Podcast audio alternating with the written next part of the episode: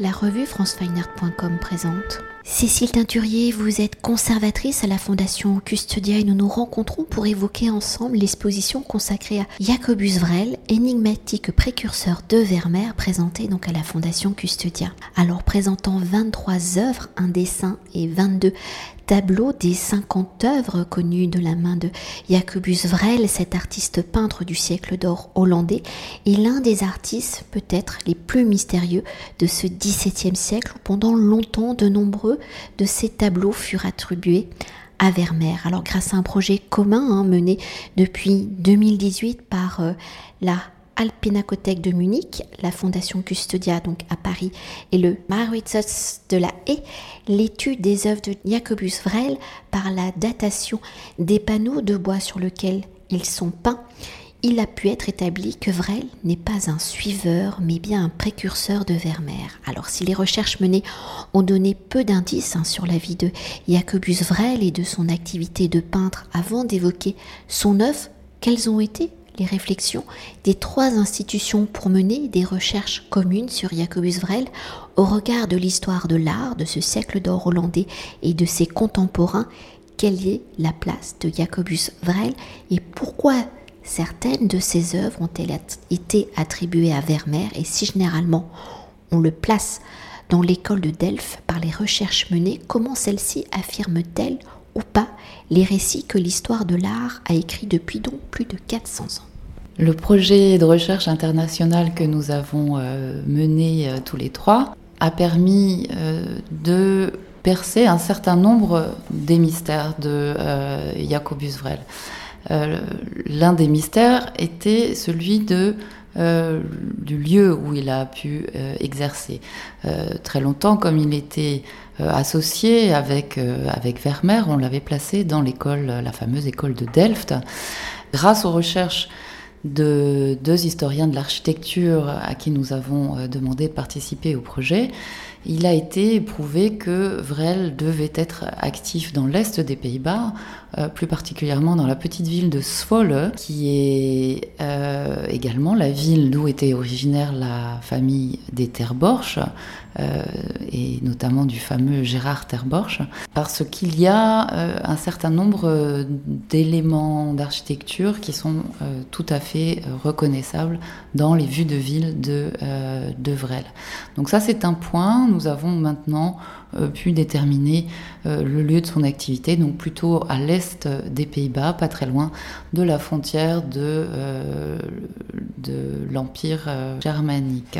Et deuxième avancée euh, scientifique a été apportée par les recherches dendrochronologie. Nous avons fait appel à un grand spécialiste dans ce domaine, dans ce domaine Peter Klein, qui euh, travaille avec tous les plus grands musées euh, du monde et à qui nous avons euh, demandé d'analyser une grande partie des panneaux de bois sur lesquels sont peints tous les tableaux de Vrel.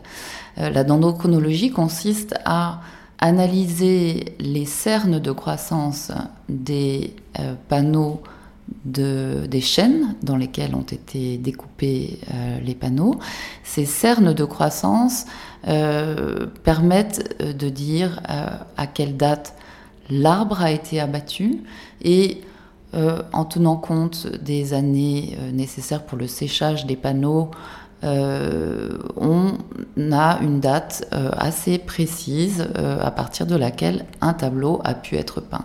Et ce dont on s'est aperçu, c'est que les panneaux sur lesquels Vrel a exécuté ses peintures ont, ont, pu être peints dès, dès, 1635. Et donc il s'agit notamment de ces vues de ville.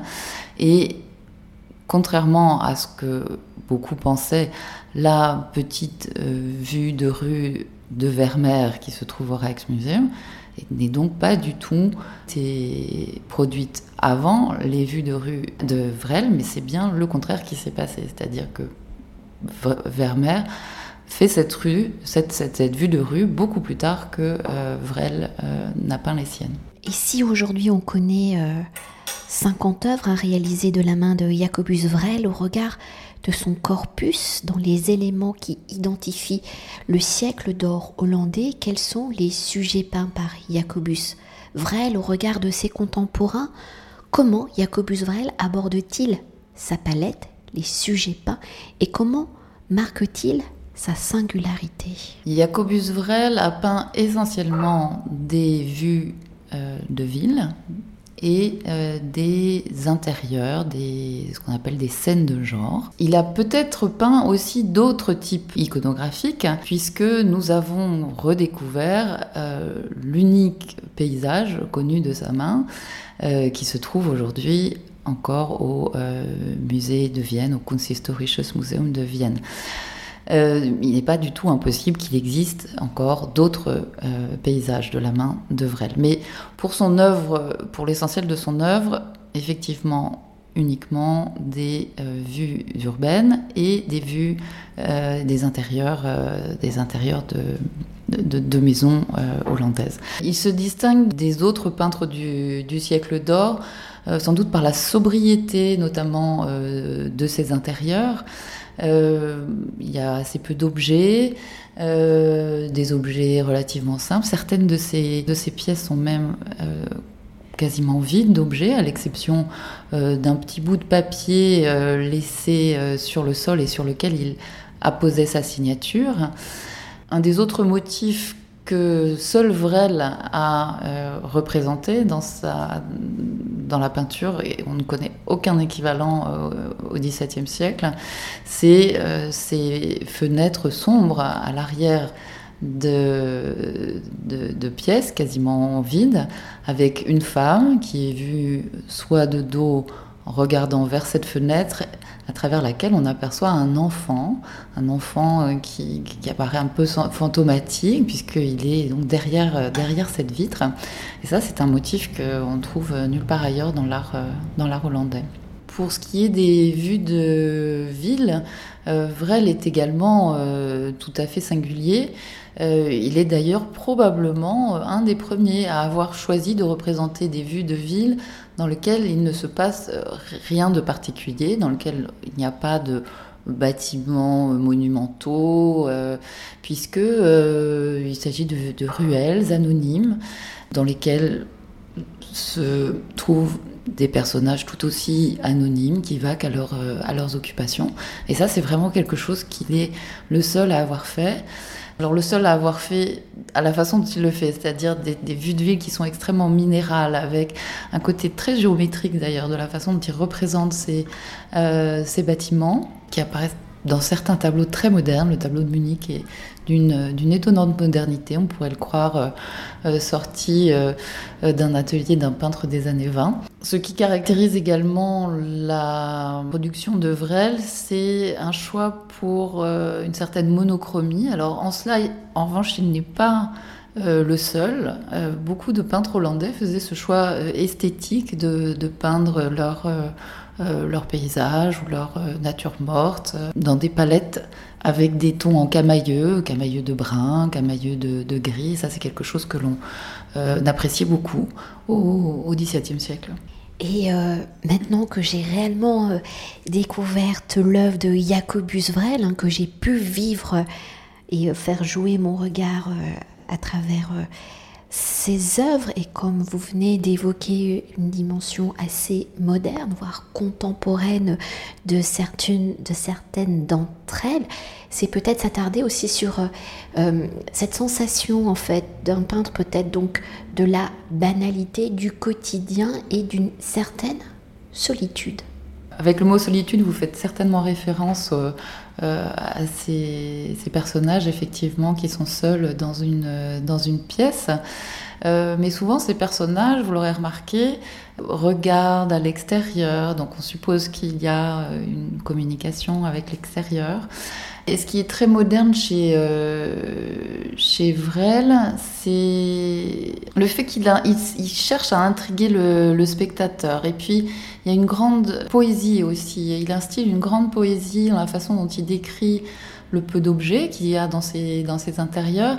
Il fait, il fait entrer dans ces, dans ces pièces euh, une, lumière euh, diffuse qui rend un peu mystérieux les, les quelques objets qui sont les chats que l'on aperçoit souvent sur des, sur des chauffe-pieds. Ces enfants qui parfois sont cachés, apparaissent derrière une fenêtre ou même dans une, dans une alcôve. Il y a souvent un jeu avec le spectateur. Vrel, je pense, devait aimer à voilà, intriguer le regard du spectateur, notamment aussi en cachant les visages de ces de ses protagonistes, comme pouvait le faire quelqu'un comme Bruegel, par exemple, même si euh, on est beaucoup plus tôt avec Bruegel, mais il cache, euh, il cache les visages de ces, de ces personnages, ce qui, bien évidemment, intrigue beaucoup le, spectateur. Vous avez employé le mot, euh, le terme banalité du quotidien. J'ai envie de, dire aussi la poésie du quotidien, parce que finalement, euh, voilà, on a toutes ces femmes qui sont, puisque très souvent il s'agit de femmes, elles sont euh, occupées euh, à des tâches d'intérieur, s'occupent de, leurs enfants. L'une est en train de lui apprendre l'alphabet, d'autres, on ne sait pas très bien ce qu'elles font. Elles parfouillent dans un, dans un tiroir. une autre encore est penchée par la fenêtre. On ne sait pas ce qu'elle regarde, on ne sait pas où elle regarde, on ne sait pas ce qu'elle pense. Et il y a cette espèce de fascination pour le, la poésie voilà, du, du, quotidien, des choses simples. Et pour euh, poursuivre et pour mieux appréhender l'œuvre de Jacobus Vrel, hein, de sa place dans ce siècle d'or hollandais, comment l'exposition écrit-elle le récit de ce peintre assez méconnu, hors des spécialistes évidemment, et d'une partie de son œuvre longtemps attribuée à un autre, et pour mieux appréhender son importance dans la compréhension de cette histoire du siècle d'or hollandais, pouvez-vous nous décrire l'une des œuvres de Jacobus Vrel Alors je ne vais pas vous décrire une œuvre, je vais vous décrire une œuvre qui existe en deux versions, parce que ça c'est aussi quelque chose de particulier à Jacobus Vrel, euh, c'est que euh, d'un certain nombre de ses compositions, on connaît plusieurs versions, et euh, nos recherches ont, montré qu'il s'agissait véritablement de versions qu'on appelle autographes, c'est-à-dire que c'est lui-même qui qui les a faites, sans doute parce qu'il y avait une certaine demande sur, sur le marché pour ces, pour ces œuvres d'art. Et euh, je souhaiterais vous décrire cette paire que nous présentons dans l'exposition, qui est celle du tableau euh, de la Kunsthalle de Hambourg et euh, de sa variante qui se trouve en collection particulière. Nous avons une rue assez simple, quelques personnages dont certains sont vus de dos, comme souvent chez Jacob Usurel. À la droite de la composition, vous avez une boulangerie, un étal de boulanger au-dessus, par la fenêtre, vous avez un personnage qui se penche. Il s'agit probablement du boulanger lui-même. Et certains historiens d'art pensent, sans doute à raison, qu'il s'agit d'un alter ego du peintre. Euh, ça, c'est quelque chose que faisaient souvent les artistes hollandais au XVIIe siècle, se représenter en boulanger. Euh, pour des raisons d'iconographie un petit peu complexes. Ce qui est très intéressant aussi, c'est que euh, vous avez une petite pancarte qui se trouve devant cette boulangerie, sur laquelle on lit un texte en ancien néerlandais, Dit huis is te huur, qui signifie cette maison est à vendre. Et très longtemps, ça a été le seul moyen pour les historiens d'art de prouver que Vrel n'était pas un artiste allemand ou de langue allemande, mais un artiste euh, vraiment hollandais, puisqu'il s'agit de, de l'ancien néerlandais. Qui est très intéressant dans les deux versions, grâce aux, recherches que nous avons, euh, aux analyses scientifiques que nous avons euh, fait faire par le musée de Hambourg, mais également par le Dörner Institute à, Munich. Nous avons remarqué que certaines des variations qu'il y a euh, entre les deux versions permettent de dater quelle était la version d'origine. Celle d'origine est celle qui se trouve en collection particulière, puisque le ni de cigogne que l'on aperçoit sur euh, le toit d'une des maisons a été repeint par Vrel lui-même dans la version de Hambourg. Et ça, nous avons pu le voir justement grâce à la réflectographie infrarouge euh, qui, a été, qui a été faite. Et on voit très bien euh, le nid de cigogne qui se trouve sous une imposante cheminée qui a probablement été demandée euh, par euh, l'acheteur, ou peut-être est-ce euh, Vrel qui a voulu apporter une variation dans sa seconde version. Et pour conclure notre entretien et peut-être pour solliciter un, un peu plus encore votre regard de conservatrice, hein, d'historienne de l'art, au regard justement de l'histoire si singulière de Jacobus Vrel et des recherches menées. Pensez-vous que des nouvelles découvertes sont à venir? Évidemment que oui, parce que vous faites, vous êtes au début de toutes ces recherches. Pensez-vous que de nouvelles œuvres peuvent lui être attribuées, réattribuées Et pour vous, pourquoi y a-t-il si peu de documents permettant de comprendre la vie le travail de Jacobus Vrel Est-ce le destin de la majorité de ces artistes du XVIIe siècle? Je suis convaincue que d'autres œuvres de euh, Jacobus Vrel vont refaire surface.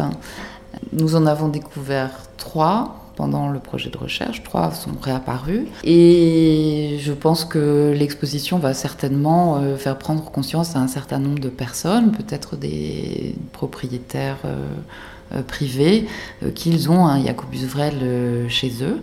il faut savoir qu'il y a encore beaucoup de Vrel qui sont en, collection particulière, de Vrel que nous avons que nous avons identifiés. De même que on n'a pour le moment qu'un seul dessin, mais je suis assez certaines qu'il doit y en avoir dans des cabinets d'art graphique où ils ont été euh, mal attribués, euh, comme beaucoup des œuvres de, Jacobus Vrel l'étaient au XIXe siècle, qui étaient attribuées à, tout un tas d'artistes euh, et parfois même ces signatures ont été traficotées pour faire passer ces tableaux pour des Peter de Hoor, pour des Vermeer, etc. Pour répondre à votre question concernant les archives, alors il y a énormément d'informations qu'on a retrouvées sur certains peintres, notamment Vermeer, euh, pour ne parler que de lui. Euh, on a une, foule euh, d'informations sur sa, sur sa vie. Beaucoup dépend du hasard en fait. si Jacobus Vrel a appartenu par exemple à une communauté religieuse, dont euh, les archives euh, ont disparu, peut-être avec l'incendie de l'église qui conservait ces archives, eh bien, on ne trouvera pas sa trace, par exemple, en tout cas pas la trace de son acte de naissance. Ça, c'est une possibilité.